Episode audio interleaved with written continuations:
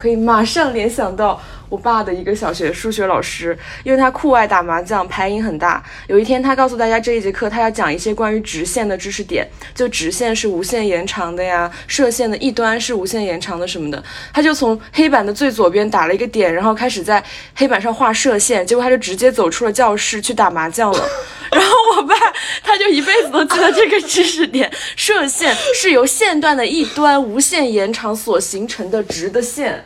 我笑的好难受。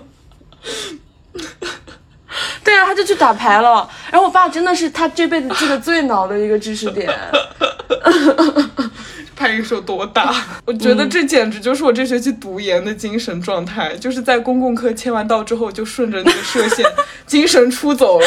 然后专业课的收获也非常有限，并且一直封校，就几乎没有跟导师见面交流。对我也是。下马威，下马威。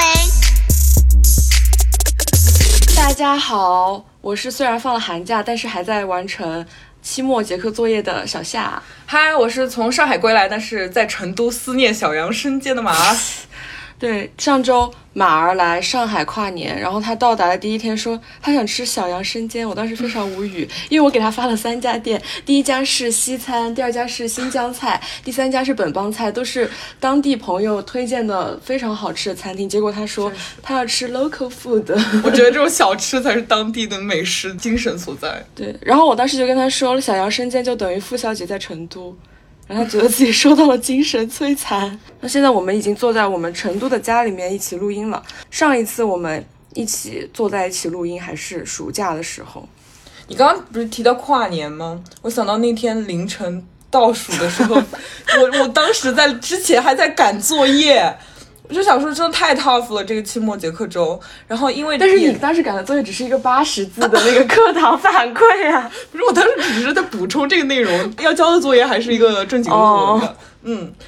然后也因为正好是研究生的第一个学期结束嘛，所以我们想要在这一期里面去聊聊在这学期里面开启的导师生关系。这学期的生活就时而线上，时而线下，就整得很不稳定，然后单薄，很无趣。会主要就靠一些，就靠分享那种刚认识不久的学校的导师的八卦去度过。就是，因为他们会说是哪个哪个老师他又发了一篇新的论文，但是其实是洗的他的五年前的一篇稿。然后还有哪个哪个老师中午跟学生喝酒。喝到忘记了下午要来上课，然后就聊这些的时候会比较有劲儿吧。嗯，其他时候都觉得挺无聊的，是挺无聊一个学期。但是你刚刚讲到说学生讨论八卦嘛，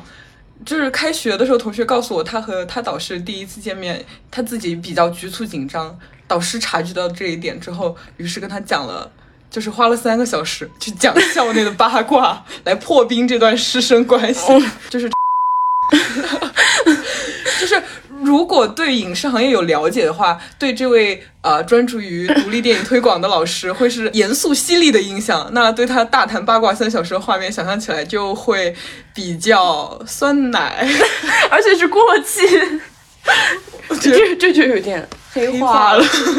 但是这件事情本身就很搞笑。嗯，我真的感觉我读研以来，就师门这个东西超越了我的姓名，排在了学校里面就别人认识我的第一位。他们都会问你导师是谁，你是谁的学生，但实际上我又没有觉得我和导师的联系有紧密到这种地步。可是只要一提你是谁的学生，好像他们就会默认啊，你们是一伙的。包括师门这个词，我也觉得非常的 old school，非常的江湖，就想描述一个那种团伙一样，就似乎是那个团伙就跟那种黑帮交易一样，里面有很多不可告人的操作和秘密。我也觉得。师门这个概念非常江湖，但我的想象是更像峨眉派、武当派 那 那种状态，就是比较良性的那种。呃，对，我们会有一个共同的修道的方法，然后会呃有一个互相学习进步的氛围，有一些上届学生向下的那种经验传授啊，但是。正好我在第一学期又看了王明科的那个《枪在汉藏之间》，就是历史人类学研究的书，他有提到说一个族群形成的那个认同和区分，那区分就是限定呃可分享特定资源的人群。我通过这个概念去理解师门的时候，会觉得说，那它的核心就是导师带来的资源，也就也包括知识上的，也包括那种社会性的行业资源。所以就导致了你你导师是谁这个问题变得重要，因为这个群体的边界之外就是资源竞争的关系，并且在对方提出这个你导师是谁的问题之后，他会以此去判断你是怎样的一个人，因为他在他们看来，一个师门之中的气质和行事逻辑是更一致的。但是在我进入师门的时候，我是通过观察师哥师姐和导师相处的状态，然后知道说哦，原来这些也可以跟导师聊，或者说哦，原来还需要这样拍马屁。那逐渐对这个群体里面的形式逻辑就会有一个认识嘛。所以我本身其实原来是以一个全新的状态去开启这段导师生关系的，但是导师和他的学生们的状态是既定的，它是有一个氛围笼罩的，就像一个不停的进水和出水的池子。不停的有新的学生到来，但是这个水量总体是稳定的，所以说那个所谓一致的气质和形式逻辑，就是这个出水和进水的池子赋予的，就会有这种感觉。嗯，是是。前面不是讲到这个导师是一个团伙嘛？我觉得其实在我看来，一个比较明显的一个表现就是都会拉群嘛。然后有一些师门群，他们甚至有一百多个人，就是从老师的第一个学生开始，直到 现在这个人都在这个群里面。而那个群里面，他们就会分享自己的一些成就，或者是自己的活动、自己的讲座，然后大家会纷纷的点赞和转发。这个氛围让我觉得是一个团伙的氛围，哦，而且是那个大拇指、玫瑰。咖啡和抱拳，固定使用的 emoji 吗？嗯，我是在暑假里就被联系进了师门群，但是我同专业的朋友听说这件事情就非常震惊，因为我们聊到这件事情的当时已经开学了一个半月，但是他的导师还没通过他的微信，他发了很多次申请，然后跑去发邮件也石沉大海，又跑跑去找辅导员帮忙，结果辅导员回来说也没有回他的消息，然后我同学在这个。求告无门的状态下，就跑去最没什么希望的微博去私信他，居然被回复了，然后说：“哦，原来你考上了，祝贺你！”你 跟我讲过，我觉得太搞笑了。他的微博都是女儿考上斯坦福什么，我去斯坦福演讲，结果他最用心的在经营他的微博，对，真的是会很认真的去看微博的反馈，是吗？我是因为没有提前选导师嘛，嗯，然后我也是开学之后，然后才被拉进师门群的。然后拉进师门群之后，老师就跟我们说，他发任何消息我们都不用回复，蛮好的。对，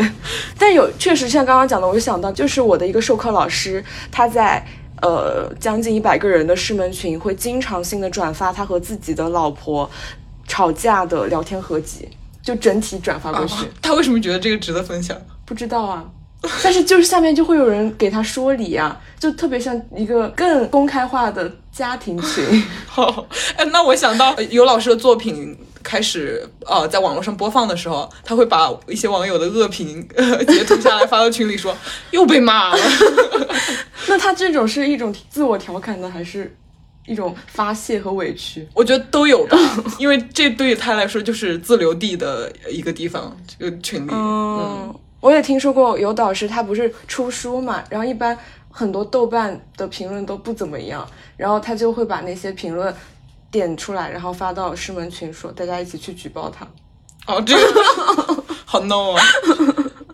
导师真的是一个能做出很多奇葩的行为，供学生娱乐消遣的一个群体。嗯，然后就是我想起有一个导师，他也是。就我们的一个授课老师，他自己组织一个师门聚餐。那天中午他去的时候，然后他的一个男学生就突然说：“我们上白酒吧。”然后 就吓死，然后呢就上白酒了嘛。上白酒之后，那男学生就开始表演了，就端着酒去敬每一个人。他就会说：“叉叉师兄，我最近拜读了您的文章，叉叉叉叉，我觉得你其中的观点什么什么对我非常有启发，我希望继续跟您向您学习。啊，叉叉师姐，我觉得您最近关注的这个领域非常有前景啊，什么什么。”就每个人都要这样说一遍，然后他还去敬自己的那个同级的那个同学说：“同学，我们要努力，我们要一起携手，让我们的师门更加的辉煌。”然后跟每个人都狂饮一杯。对他非常能喝，然后导师就一直在劝那些学生说：“可以了，可以了。”但是那个人他去敬他导师的时候，导师会一饮而尽。而且他非常频繁的去敬，然后导师最后被喝得非常无语，感觉导师非常痛苦。我感觉是学生有很多学生，他对于师门的想象其实是跟这个敬酒的学生是一样的，就觉得师门里面特别注重那种什么长幼尊卑啊，这种资源交换什么之类的。但是实际上他们的师门本来是一个很那种很 peace 的一个场合，就没有人适应他这一套。都挺痛苦的。那个是个男学生是吗？嗯，那我我我我觉得我蛮喜欢看这种男男的和男的互相戕害的场景，尤其是在这个九州文化的语境之下。嗯，那我要分享一下 授课的一天。啊，上午把研究生说哭，下午把本科生说哭，然后晚上带着学生吃饭，喝醉了躺进出租车，胸口上放着他自己的手机，然后第二天就直到下午才出现，给学生发消息说手机又丢了，然后配一个捂脸笑哭的 emoji。他为什么会把研究生说哭，把本科生说哭？就是专业上的一些创作的问题。哦，他就是直接会骂死那个学生是是吗？他不会用很攻击性很强的话，但是他会弯酸你的创作里的问题。我感觉他应该是那种激情四溢的人吧。他，你看他一天的这个情绪浓度，又把这个说哭，又把那个说，然后晚上还去喝酒，就感觉他还是非常过山车的一个老师。嗯，我也想分享我朋友的导师，就是 他其实就是一个特别像家长的导师，他更多给的是一个。就是比如说你选了我做你导师，但是我更多提供的是一种相处的氛围，我要给你在上海有个家的感觉，在江浙沪有人罩你，就是他会带学生去那个迪士尼玩儿，嗯，然后每年圣诞节他们都会举行家庭的 party，然后会交换礼物啊，然后互相做食物什么之类的，他们会一起去唱 K。然后他们说他唱得还挺好的，关键是他们的师母也是深入这个师门的那个氛围嘛，因为师母在学也在学校里面工作，然后很多的那个他的学生会去帮师母做驻管什么之类的，然后他们就在师母的办公室一起打牌、看剧。聊八卦，就是他们说那里就像一个 club 一样，非常的温馨。真的是疫情的时候，那里有床，然后有食物。他们说这里囤积的东西，就是可以允许他们封控的时候住在那儿。诺亚方舟的感觉 对，然后他们有的时候还会叫，就他们两个都忙得不行的时候，会叫我那个朋友去帮他们接孩子。哦就说你我们实在是走不开，你去帮我们接一下孩子。然后那我朋友也很非常愿意，因为他已经进入到这种氛围，觉得只是他不是在帮导师干活的一个状态。呃，虽然这个很没有，就超出了那个师生的边界了嘛，嗯但他会觉得说他非常愿意，因为他提供的就是一种这种相处的氛围，像朋友和家人一样。嗯嗯，然后像他的那个孩子也非常喜欢我的朋友，写作文的时候还会写他是世界上最好的人。哇，然后他们一起出去吃饭，就我朋友和他的师姐，然后 就会跟服务员说我们是三胎家庭，哦，挺好的，对吧？哎，但我不太知道他是在学术上他会怎么指导那个同学，因为包括像那个朋我朋友他在开题报告的时候被几个老师就是怼了，就说他这个写的不行，然后一般的导师就会私下里面说咱们一起把它改改，或者是哪你的问题是什么，结果跟他说你别听他们乱说，他们都七年没发过 C 刊了。这还是在一个生活家庭的语境，就是生活的语境。对是，然后我在觉得挺好的同时，觉得 好厉害，他居然可以在兼顾了研究工作，然后他要写书撰稿，还有教学工作，还要上节目跑通告的，然后自己还要拍摄短视频，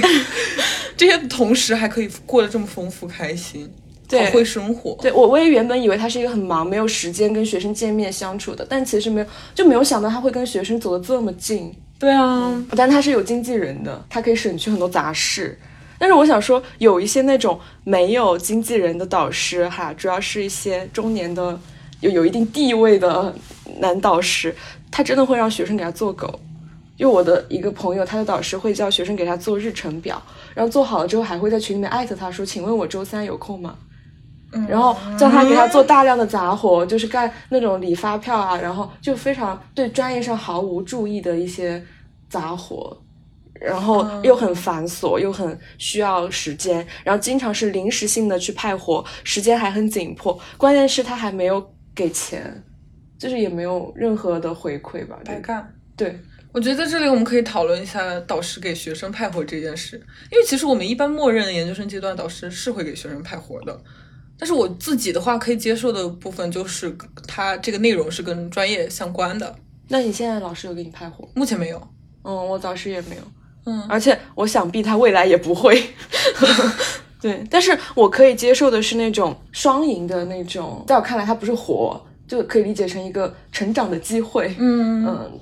对，但是又可以帮老师完成一些对技术性的工作，经过他的判断以后，他觉得你比较适合做这个，因为他和你的兴趣什么比较相符，然后你也在这个过程中能够有一些收获，我能接受这种。然后这种的话，其实在我眼中，它也不叫活，是一种培养方式。是，嗯，其实也可以加深你和导师之间的联系嘛。对对，那我觉得这个专业以外的派活可不可以被接受这个点哈，我自己觉得有一个很重要的因素是情感，就像接孩子和给那个狗导师做日程表。那如果是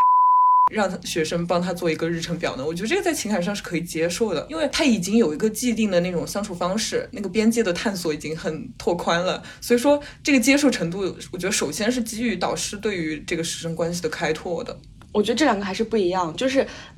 因为日程表完全是可以自己做的，他不需要找另外一个人帮他做。但是接孩子是他们确实那个时候没有人去接孩子了，他就临时找他去接。然后而且接孩子，你知道就是去接一下是一个临时性的工作，但是这个日程表你会觉得是一个呃上级派给下级的一个持续性的一个工作，嗯干起来干不完了的感觉。嗯，因为我觉得日程表它是一个被创造出来的工作，它本不需要成为一个专门的要一个人去做的东西。日程表附带的还有那种我周三有行程吗？就这种问题的话，我觉得就是完全要分很大的精力和时间出来给导师做一些帮助的工作。对，其实我觉得它的是否跟专业成长相关，还有派活的那个就是讲事情的态度，我觉得还有一个比较重要的是，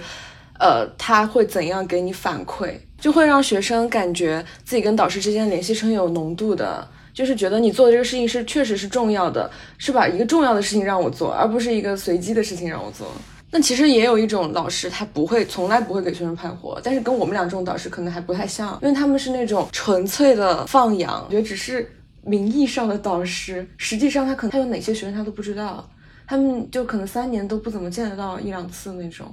我我真的见过一个朋友，他在开题报告的现场，导师不知道他叫什么名字，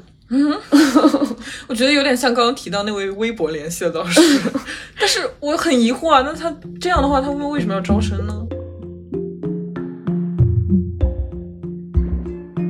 我觉得就是涉及到我们每个人选导师的一些不同的考量。有一些人他会特别的考量这个导师的 title 啊，这个导师的呃研究领域有没有发展啊什么之类的那种问题。包括我们刚刚聊了非常多的呃不同类型的导师吧。就是他们的那些呃事情嘛，就构成了我们对他的一个主要的印象。那我们确实在没有深入的接触他们之前，也是靠着这些印象去判断我们要选他不还是不选他这种。那我们可以聊一下，就是说我们当初在选导师的时候，有哪些因素是被我们列入考量范围的。然后我们可以先说一些总体上的考量，然后再根据每个人说的部分展开去深入提一些问题嘛。嗯，其实我在选的时候很干脆，就是因为我先确定了想要读的专业和方向，就是四选一。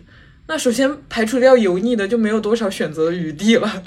就我对油腻的认知是综合组织于对他的各种观察，就是包括和师哥师姐，还有一些呃友人的沟通，还有一些旁听的经验，以及他在节目中呈现的公众形象。哦，我觉得有一个比较好的点，是因为你本来考的就是本校，所以你其实曾经本科的时候对他们的印象就很决定你要选谁。哦，原来这也导致了我的干脆。嗯嗯，其次，因为我是创作专业嘛，所以我会更考虑和我创作的相关性。那在这个排除掉油腻之的之后，剩下的里面有一位是，他是对我想创作的方向有丰富的指导和监制的经验的，这就是我在具体选择的阶段的心理活动。那要说我对导师生关系有抱有什么期待呢？就是因为本科的时候我没有跟老师有深入的交流和了解，那我留继续留下来读研，其实是希望可以在研究生阶段里面向导师倾告，然后可以直面创作中的问题，就像被说哭的 那个状态。我其实是期待那个状态的嘛。以及我成长的过程中有很多问题，我想要告解，就是希望有一个途径可以言说我这种把自己培养成新人类的这种探索，因为我没有能够找到成长范式，然后跟朋友讲的时候感到不足够，不足够的原因可能是因为我刚刚说的我还有应试教育的余毒，所以说我需要导师的在场，我需要希望有一个人可以看着我成长，然后对我这种呃成为新人类的探索提供一些帮助，我觉得这是我。对导就是师生关系你需要的期待，一个人来督促你，因为你觉得朋友不足够，是因为朋友，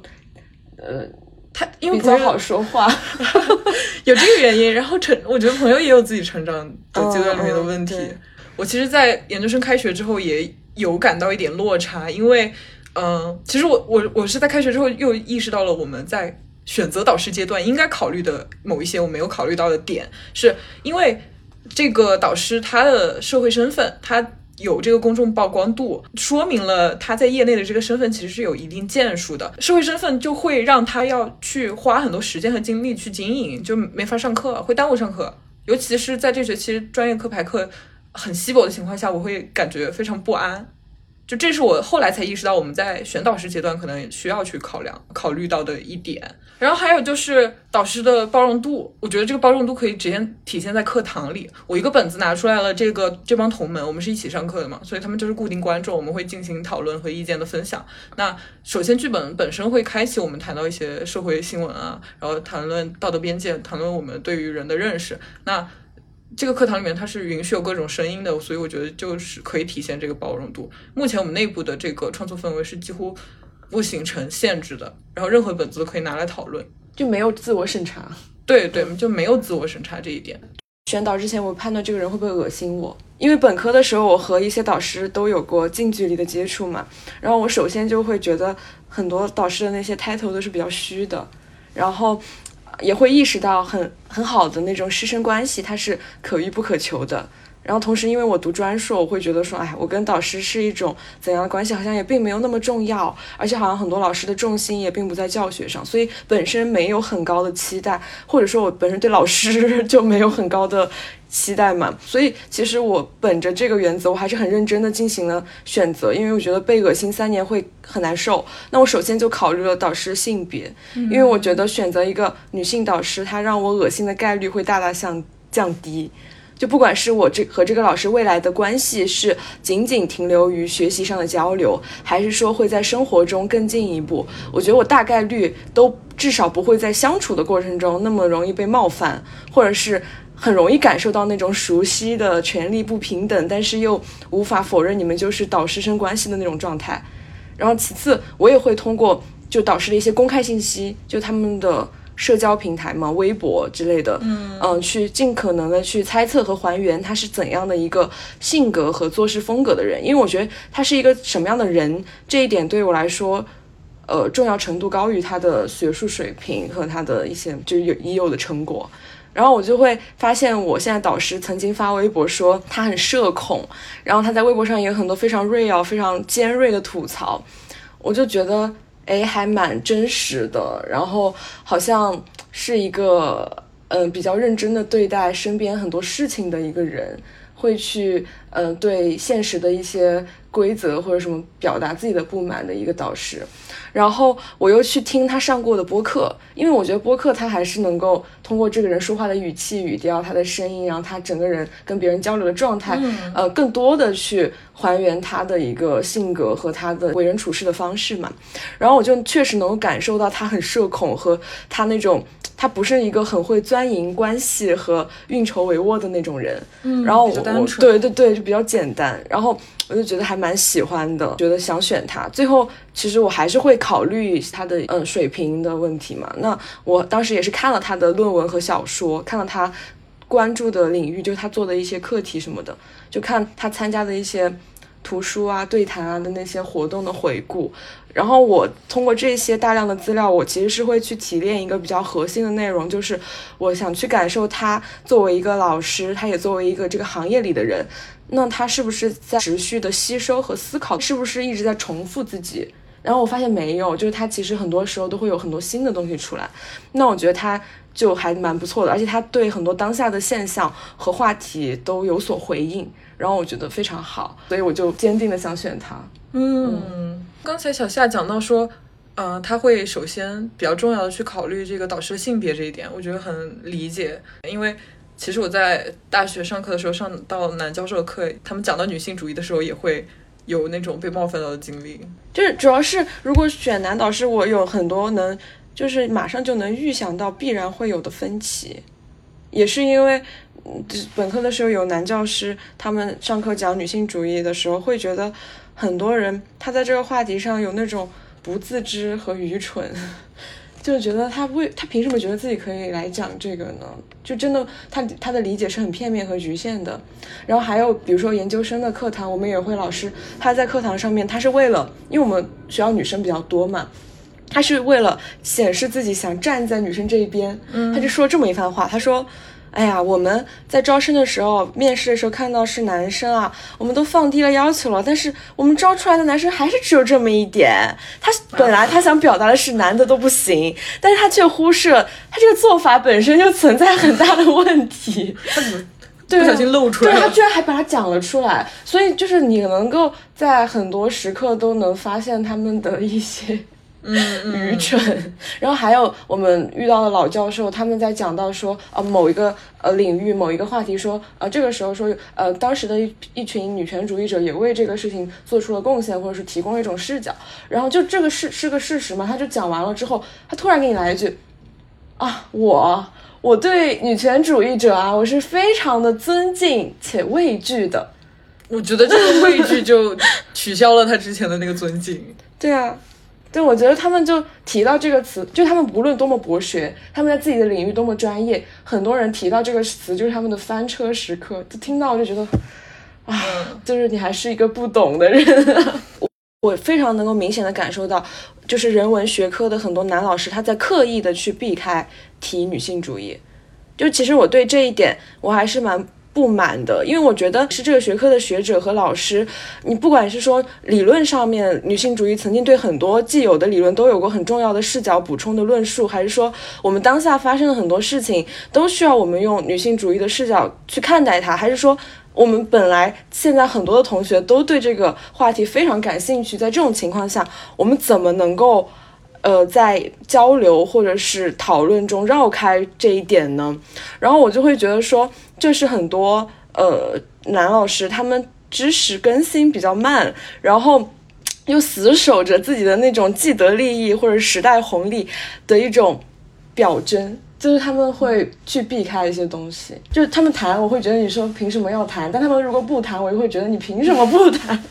就是我觉得有个解决办法，就是他们需要意识到自己，呃，如果作为这个学科的老师，尤其是他要教一些呃跟这个非常相关的理论的话，他需要意识到就是很重要的一个视角，他需要讲，但他也需要意识到自己作为一个男性，他可能会具备一些经验或者视角上的不足。那我觉得他这个时候去可以去求助他的女性同事，或者是他的呃师姐啊、师妹什么的，就问，相当于你让更懂的人，或者你觉得更应该来讲这个话题的人来讲。但是你作为老师，你在做这份职业的时候，我觉得你是需要意识到。呃，我在教的这个学科和我在做这件事情是需要有这么一个视角的引入的。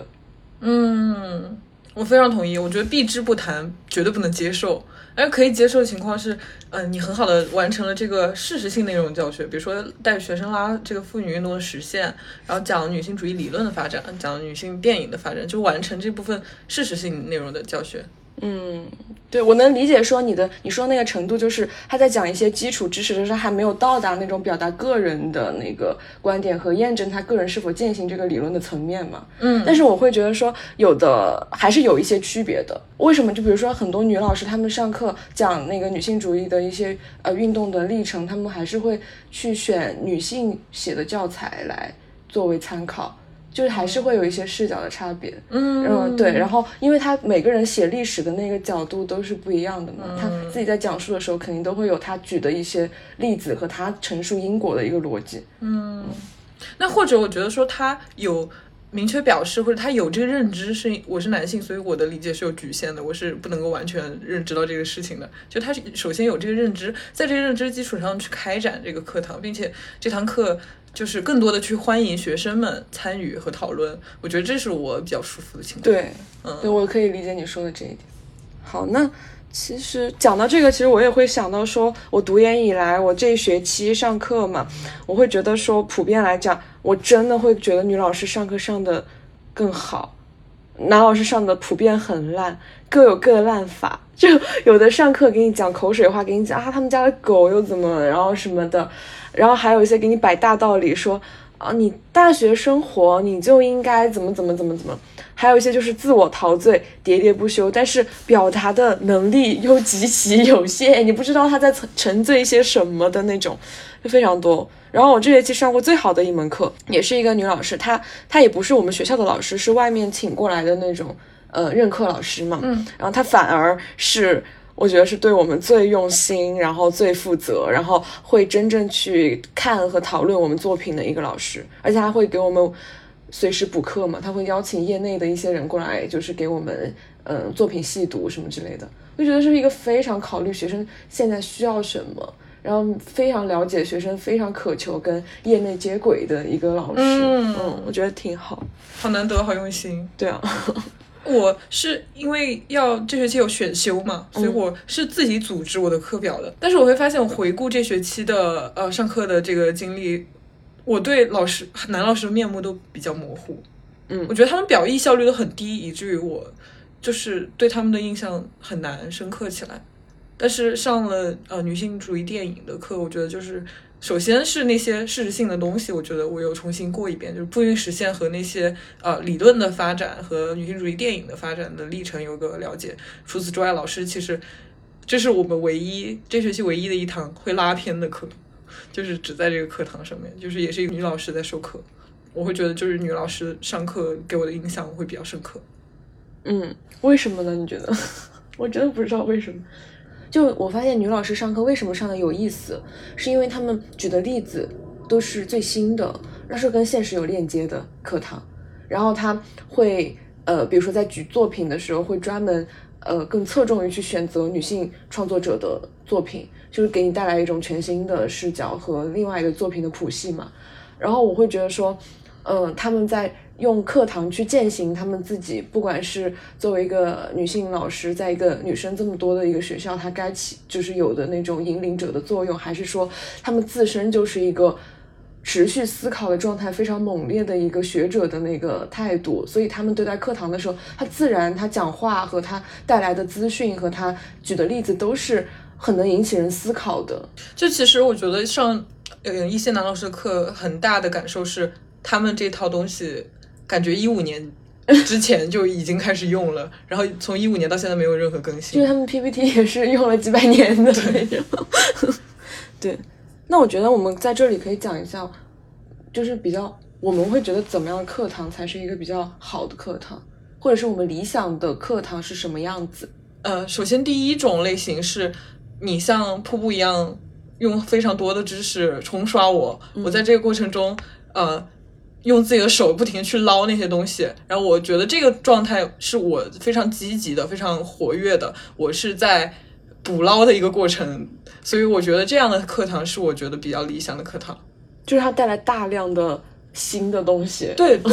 然后其次就是呃，可能针对我的情况，然后我会有一些呃比较多的表达，嗯，然后做一些分析，因为我觉得在研究生阶段，我觉得是就是会对课堂有这种期待。就是互动。对对，嗯，那我觉得其实我会想，课堂它为什么就是我们为什么要去上课，而不是自己看书呢？就我觉得上课它一个不可取代的地方，就是老师他用自己的语言给你讲知识。就不是书上的语言，就是这个也是我觉得很多老师上课上的很烂的一个原因，就是他们的语言就是我觉得我我五年前都不会这样讲话，就我觉得他们首先就是你说表意效率很低，还有就是我在他的语言的那个表述中，我看不到他背后有一个很强有力的一个学科的思维，或者是一个很强大的逻辑在支撑他这样表达。他好像就是在念 PPT，或者是在讲一些非常呃松散的东西，就这个让我觉得感受会不不是很好，或者说我觉得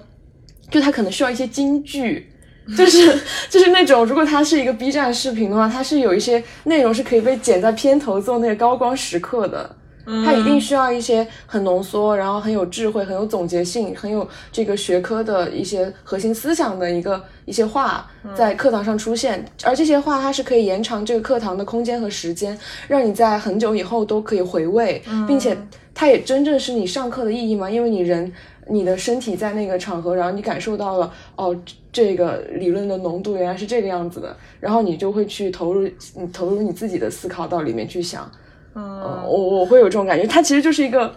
运营的思维。对，我就 想说这一点。我结合你刚刚讲到，他需要不停的去更新自己，而不是用一个一一五年就做好的课件。对，他需要跟热点链接，对他要有受众的思维，其实就是运营。对他要有一个做一个课，就是网网上那种 B 站的课的一个运营的思维。我觉得就是他，那他考虑东西就很多啊。一个就是他的材料到底行不行，还有就是他的语言到底值不值得被更多的人听到，而不仅仅限于这个课堂里面的这几个人。然后还有就是他的那种思维是不是可以经得起这种传播的这种考验，就是他整体的表达需要用他人的那个状态和他语言的丰富度去拓宽这个知识的内涵和课堂的容量。嗯，而不是他把自己弄成一本有声书。对，但是这个真的要求很高吧？我觉得，就我刚刚不是说讲听到有一些呃老师上课的时候，我会觉得很难受，嗯就觉得为什么要来听这个课？不是，我就说当时是因为他的语言很松散，他整个对课程没有思考，他也不是说，呃，我一定要在这个课上就是讲出个什么创新点什么之类的嘛。那我觉得他们就是，嗯，会整个传递出一种对这个学科很没有敬畏感的感觉，就会让我看不到，呃，我为什么要学这个呢？那他们都是很多学校很优秀的毕业生嘛，都是很多很有名的大学的博士，那他们都是这个样子。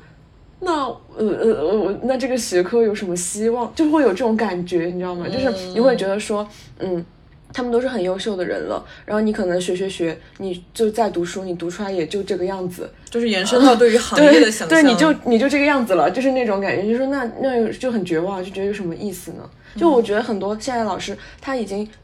没有办法树立出学生对于这个学科的一种向往了。所以他们反而学生能从这个学生老师身上看到很多对这个学科不好的部分。我会想说，嗯、学校里面一些很厉害的老师，就会感叹说，为什么他们上课那么水？呃，去上课之后改变掉你原来的认知，因为你觉得就哦就也不过如此，对吧？对，有时候是这样。然后还有一个情况是比较特殊，因为我本科选修了一门课，我觉得很很好，但是我在读研究生的时候，那个老师开了另一门课，名字不一样，然后我又去选修那个老师的课，我发现都是那个巨大的 PPT 文件，两百页，然后一模一样的，一模一样。就是你觉得是态度上的问题吗？还是什么？对，就是让我觉得好像他这些东西确实信息量是够的，就是我在上课的时候，我不会觉得松散，我不会觉得表现效率低，我会觉得这个课堂很好但是，嗯，为什么他改改了个名字还是那个 PPT 呢？我觉得我是对这个吃一辈子。对，就是好像这二百页可以吃一辈子的感觉。嗯，我们也有这种，就是我们在选课的时候会有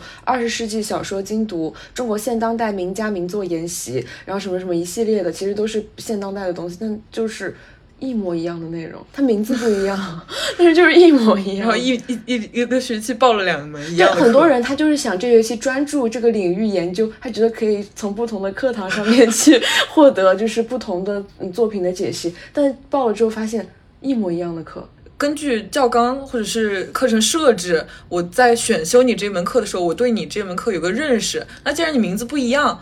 我我对你的课程内容的想象也是不一样的。课，因为我们选课系统都可以查看这个课程的大纲，它会从第一周到第最后一周，它都会讲每一周它的讨论的点是什么，需要看哪些材料。其实我们能明显发现，本来是不一样的，只是被他们自己上成了一样的。我在想说，就我就会有一种感觉，说他的那个，呃，写那个教学大纲，它就很像一个很，就是像教一个很假的那种完成 KPI，然后为了去创造一些不一样的东西，然后硬写出来的。但实际上，他早就已经想好了自己就是拿一套 PPT 走走完整个教学生涯。嗯，我觉得是首先学校会需要各种各样的课，系统会去要求老师要去完成那个教学的指标，所以说就要去做这些形式主义的东西。还有一个很重要的原因是，老师的工作里面会有很多跟教学实际上无关，就跟学生接触无关的任务，那些行政的、科研的。然后和晋升相关的一些工作，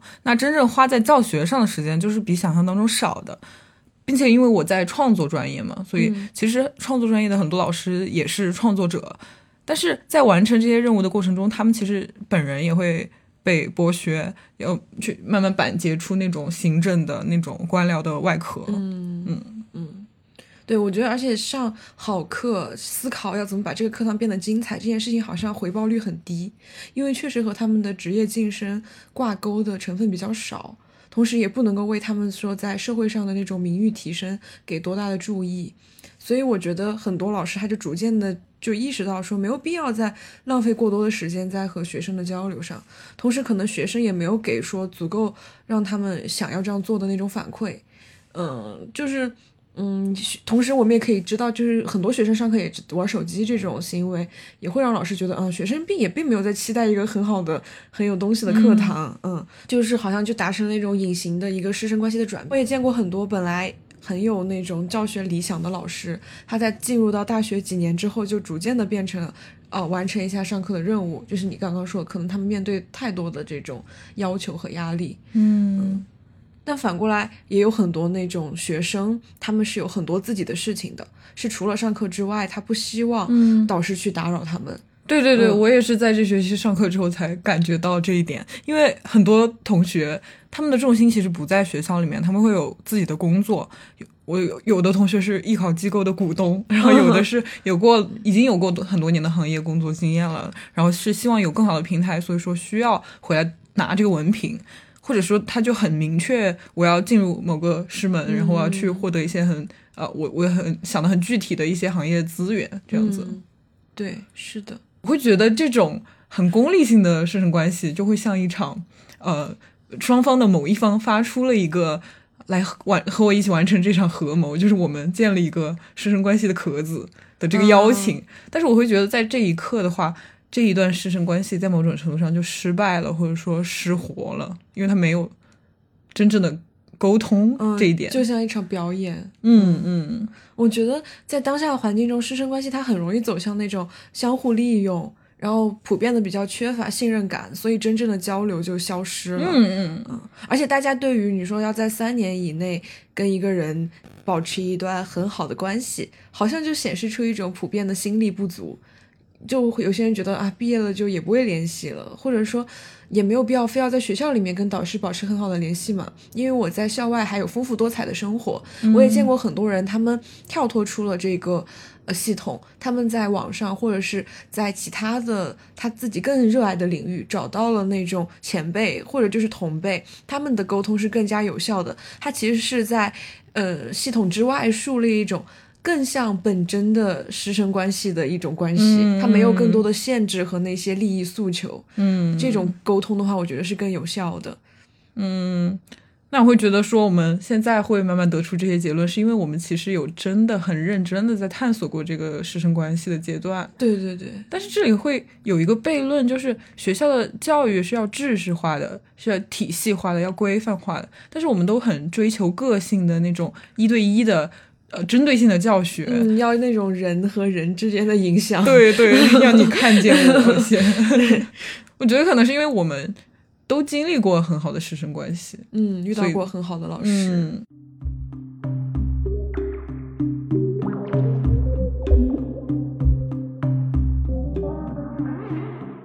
那么就可以去分享一些过去的跟老师相处的事情，和我们自己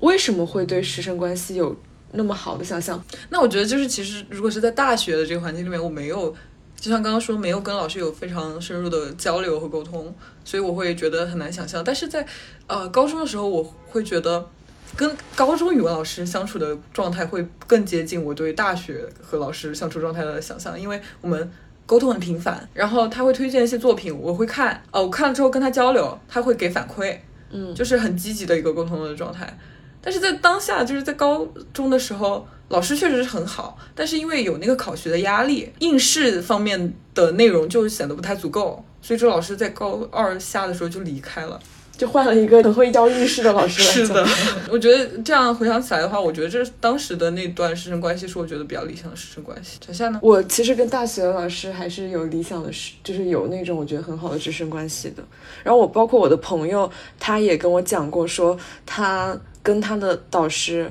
就毕业论文的指导导老师，他们就像闺蜜一样，就每天会一起喝下午茶，一起自习，一起聊天。然后他们也会包含。你说的那种知识性的，就互相的推荐和那种分享，也会聊生活，就完全是一个一起学习的朋友状态。也包括曾经有一个学姐，她跟我说，她觉得她导师是世界上最好的导师，然后就展开了各种论据。就其中有一点让我印象很深刻，说她导师是一个特别不把自己当导师的导师，因为她导师会经常说一句话，说我只是比你们早进入这个领域几年的一个人。嗯，他不会把自己当成那个导师，他就会。嗯，摆在那个接下来我们是要共同在这个领域里面创造一些东西的一个这样角色去跟他对话。我觉得我这个朋友的导师也是那样的，就他们共同对一个领域很感兴趣，然后他们有很多话题可以聊，然后同时也因为性格也比较合得来，所以在生活中也成为了朋友。嗯，就他是一个充满激情，然后又非常有内涵又非常丰富的一个师生关系。嗯，好难得。嗯，是的。刚刚小夏也讲到说，我们对于这种理想的师生关系，嗯。它其实来自于我们自己经历过的，或者说有过有看见过比较良好的师生关系，才会有建建立这种想象嘛。嗯，我觉得想要分享一下我从小到大 长大的过程中，就是每个阶段跟我有很有很好的互动的老师，我觉得这就是导致我很希望被老师倾听的，就是有这种期待的很重要的原因。嗯，首先是初中阶段的时候。我们的语文老师是一个非常板正的中年男老师的形象，寸头、衬衫、皮鞋。然后他写过信曝光当时学校的问题，然后呃，教学上的老主任就来找他，在上课的途中，然后就在门口笑嘻嘻说：“出来，我们聊一下。”然后他就当着所有学生的面把那个门拍在了主任的脸上，然后转头说：“嗯，我们接着上课。”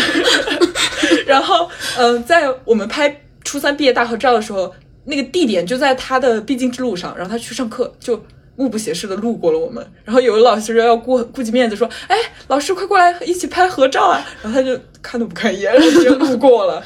然后他自己是很喜欢练字的，就是到处都是呃那些纸，然后笔墨的痕迹，然后他办公室落有很多他收集的石板，上面写颜真卿之神韵，就是呃很爱练字，然后他甚至往。教室宿舍里面搬了砖头，在客厅中间围了一个方形的池子，然后往里面倒进沙子，用一个一米多长的那种螺螺纹钢棍在沙沙子上面写字，就是练习控笔，就各方面来说都非常狠的一个老师。但是他对学生的周记非常上心，就是每个都会认真看，然后做批注，优秀的会写请打出来，然后下一周他就会放在投影上评奖。然后我周记一直不认真写嘛，然后某一周是因为我考差了。被爸妈骂了，我就基于愤怒写了我对我家的这个教育方式的不不满，然后收到的评语是：写作最重要的就是真情实感，请打出来！感叹号，就是表示了对我的一种认可。我那时候觉得，天哪，我书写内心的文字被看见了的感觉，就是这是第一个阶段。然后到了高一的时候，是一位女老师，还没上课，但是她就布置了第一个作业，就是写一首诗。然后第一节课的时候，她就边发本子边给评语说。呃，就是我在发到我之前的一个同学，他写了一首七言律诗，他就表扬说其中一句非常好，写的是“花不解语，人独叹”，我现在还记得非常清楚。嗯，然后呃，当时也评评讲了我的写的诗，但是因为我写的是一首现代诗，并且以一个排比句的形式在写，然后他说，嗯，比起诗的语文语言的话，我觉得这个更像一个说唱歌词。但是我那时候觉得已经是一个非常高的评价，而且有反馈，我觉得非常高兴。然后。呃，我们学校会有那个诗朗诵比赛，就别的班都选《从前慢》《车马邮件》都慢，这这种篇目就是比较可以预见的。对，然后他给我们推荐了《孩子的祖国》或者《以梦为马》，然后朗诵的方式也不是有领读，然后有齐读的部分，嗯，就没有领诵什么的，而是，呃，一个人分配到一句，然后还带着我们一起准备道具，就每人两只白手套，然后把其中一只用墨水染红。当时负责说。呃，我一人独将此火高高举起。这一句的是我们班个子最高、声音最大，但是成绩最差的男生。他非常投投入，非常动情。他朗诵的时候，我们所有人都把红手套这只手高高举起来。我觉得现在看到这首诗的每一句文字，我完全都是当时分分配到这句的朋友，他们一个个稚嫩的声音在我的脑子里读。包括当时高中嘛，大家考学压力很大，然后他会买那些瑜伽的坐垫，组织我们去他那个很大的办公室去静坐喝茶。然后在那种考学压力的很混乱状态里面，他会讲一个概念叫关照，就是你正看着你的愤怒，你正看着你的焦虑。其实这对于我来说，当时就是是非常受用的。天呐，嗯我听那个诗朗诵，我也是，我也觉得我在燃烧，激情澎湃。嗯，那其实我刚刚听你讲述的时候，我会觉得说，这些老师他们都是非常有人格魅力，然后他是非常强调个性的老师。嗯，然后也是这些让我看到了，就是你的这些教育经历。让你成为了你现在这个样子嘛？就是他们对你，他每个人对你的影响都在你通往你想要去践行的那条道路上，都给你了指引的那种感觉。嗯，我觉得它是一个环环相扣的过程。嗯，哇，这你遇到老师都好好啊。。对，可是我明明我们读过一个学校，但是我真的遇到都是差老师，我真的遇到很多差老师，啊，所以就导致我很早的时候，我对老师就没有什么权威感，就是我经常不听课，然后我会觉得说还不如我讲的好，呃，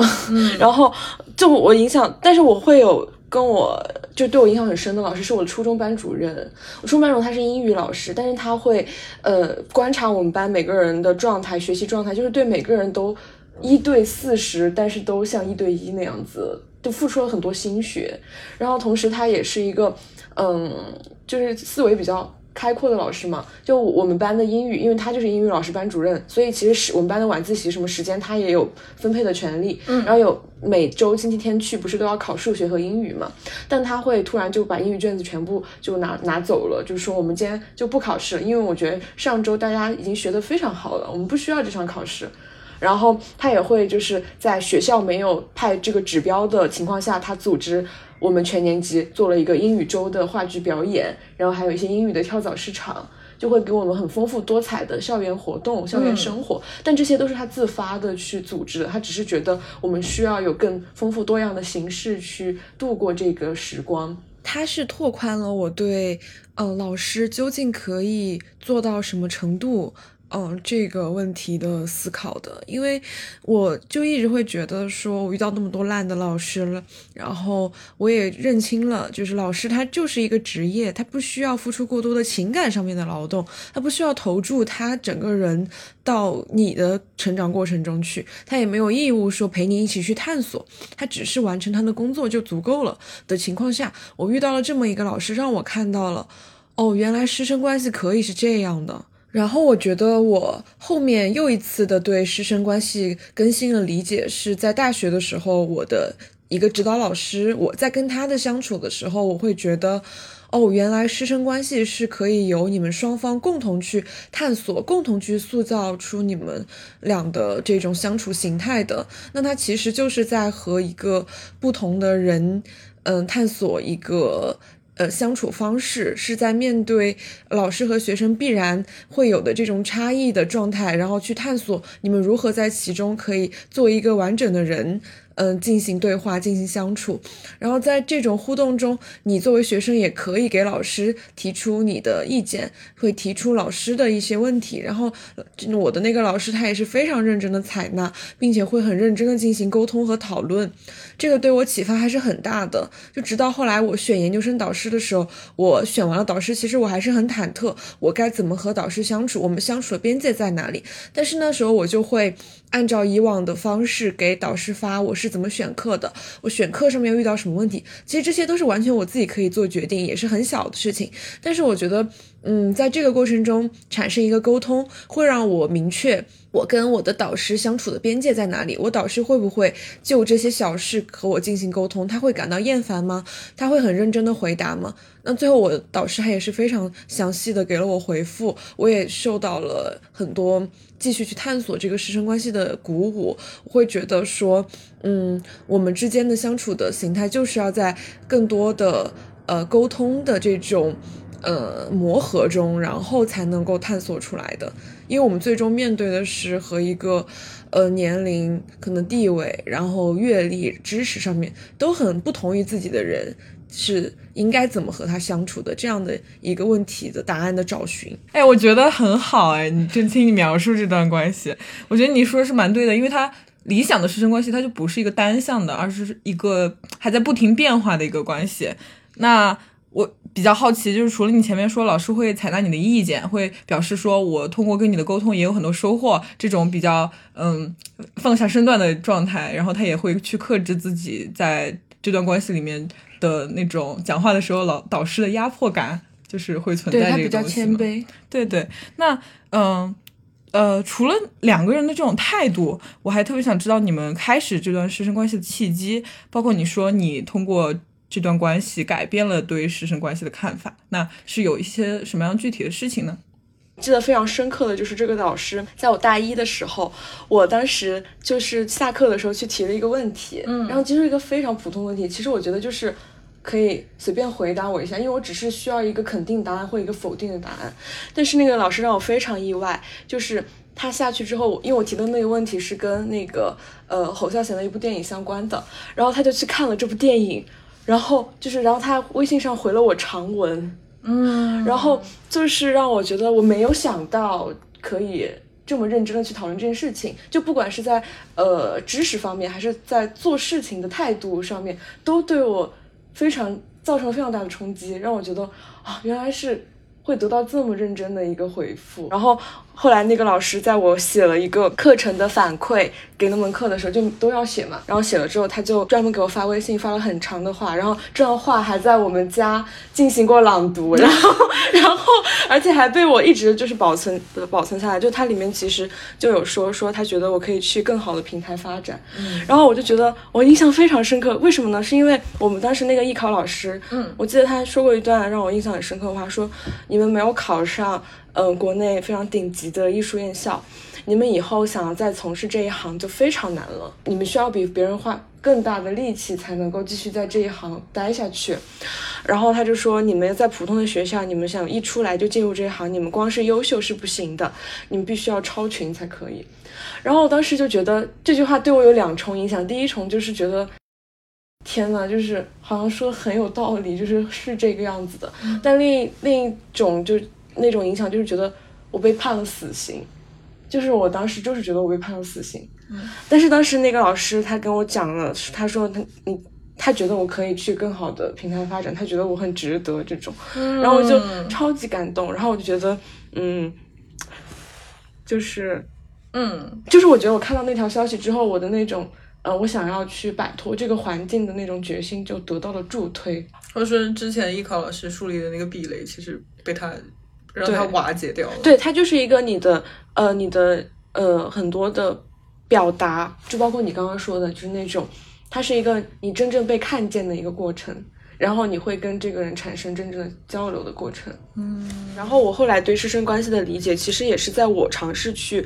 做分享或者去讲课，要去做一些传递经验的这种职位的时候，得到一些思考。就是我在那个时候就会有很多顾虑，我心里会有无数个凭什么我可以去教这个，或者是凭什么我可以这样去说。然后，但是我在同时，我有一种感受是，作为一个去传递某种很局限的经验的人，你要完全相信那些在你听你讲的人，他们会有自己的受教育的节奏和自己的生命线。嗯就是既然我小时候我都遇到过那么多不好的老师，我也可以变成今天这个样样子，那他们肯定也可以。就是要尊重每个人的每一个阶段和尊重每个人的主体，嗯，而就是因为你只是在传递一种东西，所以这个时候我觉得我的理想的师生关系，就让我觉得很重要的是有互相的有那种信念感，就是我们要对彼此都会变得更好，有那种更积极的信念，然后互相之间对我们都会因为我们的相遇，或者是在我们的这个相遇之外，会在自己的路上会变得更好的一种信念。就是如果具体一点，就是落实一点，我会觉得说，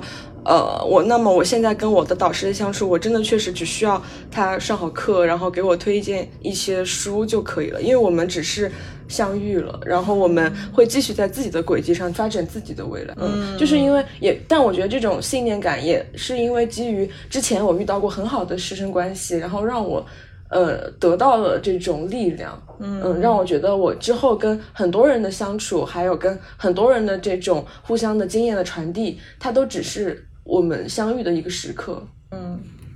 那我觉得我现在比较想说一下，我一直以来对于老师的态度其实就是这种，我希望得到一个正确答案的感觉。但是我分析一下，它本质其实是我对知识的态度，我就会觉得老师是知识的代言人。然后我会想到说，呃，刘慈欣他有写过一个乡村教师，荒凉的西北有一块地方，意外的要代表地球文明去接受外星更高智慧的甄别。然后，但是幸得一位身患绝症的物理老师，他坚持授课，然后在老师去世之后，学生们就成功的回答了这个外星文明的问题，让人类文明得以存活。然后外星人因此感叹说：“嗯、哦，原来这里的生物，他们的知识传播并不是通过基因携带的，而是在人和人中间有一个职业叫做老师。”嗯，但是在这个科幻的设置里面，去拉大了讨论这个职业本质和意义的这样步嘛。但是我会觉得他给我的感觉就是回归到了那个传道授业解惑的那个想象，这我这就是我对于师生关系的理解。我的成长阶段里面遇见了这些老师之后，我会觉得他们对我进行了开拓，就是那种陪陪伴成长的注视的目光，也会让我觉得啊，那他确实是我的老师。这样觉得。但其实我也可以说，一棵树是我的老师，一朵云是我的老师。就是师生关系，我感觉不在于双方的知识互动，而是从我这个个体出发，它缔结出的这一抹一段关系，它是否能够容纳我个人的自由意志，然后唤起我自我促进的这种本能。嗯，说太好了。那那你你也是我的老师，那那我也下马威鼓掌吧。耶、